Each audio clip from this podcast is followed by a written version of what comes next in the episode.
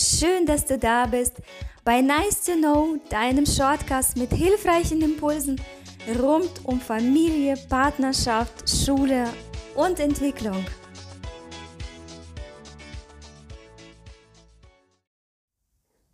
Kinder und Jugendliche finden in der Regel nicht immer alles so spitze und prickelnd, was wir Eltern für sie entscheiden. Oftmals ist es sogar so, dass wir in die Schublade doof oder gemein oder unfair reingesteckt werden. Und manchmal hat man dann auch die Tendenz dazu, bei manchen Dingen nachzugeben, sich es einfach zu machen und hat dann so Ausreden dafür, wie mein Kind darf das mitentscheiden, mein Kind bekommt die Zeit, die es braucht, ich entscheide nicht über den Kopf von meinem Kind hinweg. Die letzten drei Sätze da ist nichts Verkehrtes dran. Es ist nicht verkehrt daran, ein Kind mal mitentscheiden zu lassen oder auch mitentscheiden zu lassen. Und über den Kopf von jemandem hinweg zu entscheiden, ist auch keine schöne Sache. Nur wenn diese Sätze zur Ausrede werden, weil wir uns selber nicht trauen, unsere Rolle einzunehmen, in dem Fall als Mutter oder als Vater, weil die Erziehung oder die Begleitung vom Kind eine Funktion hat, dann können wir da mal genauer hinschauen.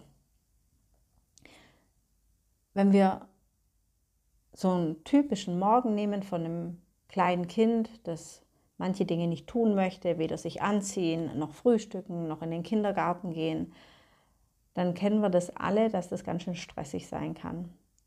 Trotzdem braucht unser Kind da eine Begleitung und gewisse Regeln. Und zwar nicht dafür, dass es funktioniert oder, oder damit unser Alltag leichter wird. Das fließt alles mit ein. Wer möchte schon jeden Morgen ein Theater haben? Das nicht. Aber es gibt einfach unterschiedliche Einstellungen dazu, wie man Kind begleiten und erziehen kann. Was meiner Meinung nach auch immer gleich bleibt, ist, dass jeder Mensch eine gewisse Kapazität am Tag zur Verfügung hat, Dinge aufzunehmen und die ist irgendwann aufgebraucht. Da ist es ganz egal, ob es ums Aufnehmen und Lernen geht oder um Entscheidungen, die man treffen muss. Und wenn die Entscheidung von deinem Kind jeden Morgen dafür drauf geht, für so, wir nennen es jetzt mal Schnulli-Entscheidungen, ähm, Zähne putzen ja, nein, Schuhe ja, nein, Jacke blau-rot, ähm, dann ist da schon ganz schön viel aufgebraucht. So in dem Bild, weiß ich nicht, wir haben 20 Kugeln, 20 Murmeln am Tag, die zur Verfügung stehen, um Dinge aufzunehmen, neu zu lernen und zu entscheiden. Und haben dann bereits bis zum Frühstück schon fünf von diesen Murmeln weg. Dann ist es so ein bisschen Verschwendung der eigenen Ressourcen oder der Ressourcen von dem Kind. Deshalb für dich zur Entlastung, wenn du der Meinung bist, ich will nicht immer die Böse sein, ich will nicht immer die Strenge sein und mein Kind darf doch mal seine Zeit haben und alles, da hast du schon recht.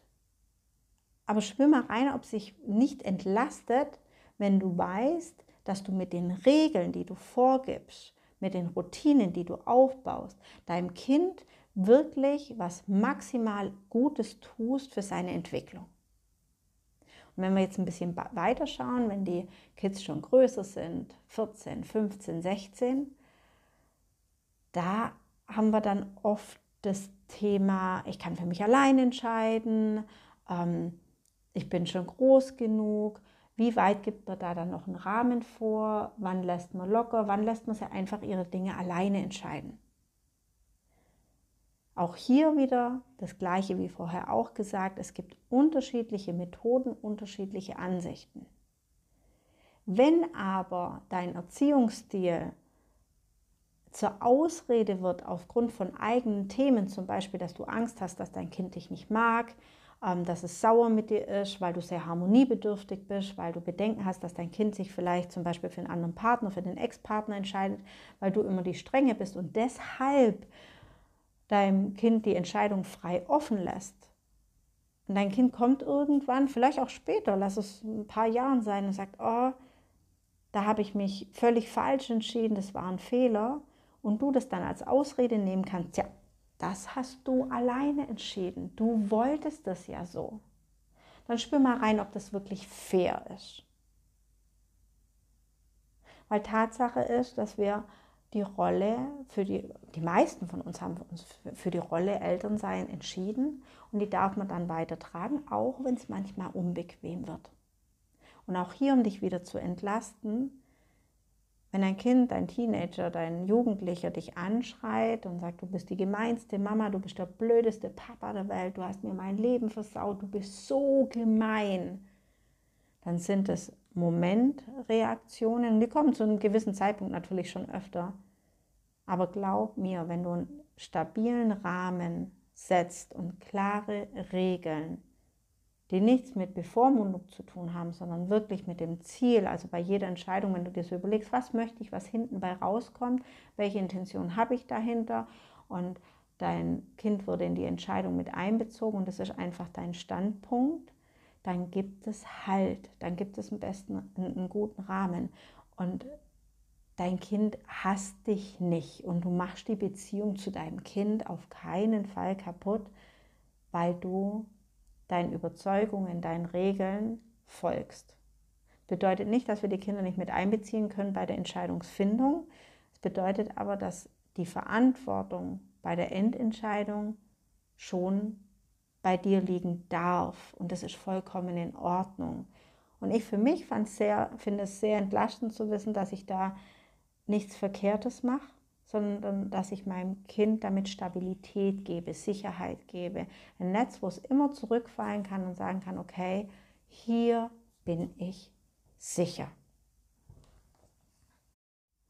Das bedeutet, was du dir aus der heutigen Folge mit rausnehmen kannst, wenn du dieses möchtest, ist, dass Regeln, Verbote, ähm, erzieherische Maßnahmen nicht immer streng bedeuten, sondern dass es Halt geben kann, dass es Entlastung geben kann, dass es dein Kind in der persönlichen Entwicklung hilft, egal ob geistig, ob körperlich, dass du in die Rolle Mama oder Papa voll reingehen darfst, ohne ein schlechtes Gewissen haben zu müssen, dass du deshalb die Liebe deines Kindes verlierst. Sei mutig, trau dich, geh in die Rolle rein und es wird belohnt.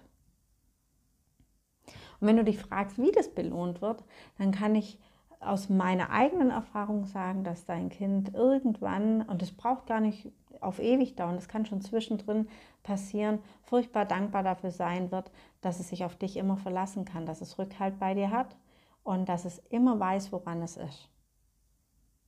Die nächste Folge von Nice to Know bekommst du kommenden Dienstag. Wir freuen uns auf dich. Bis zum nächsten Mal.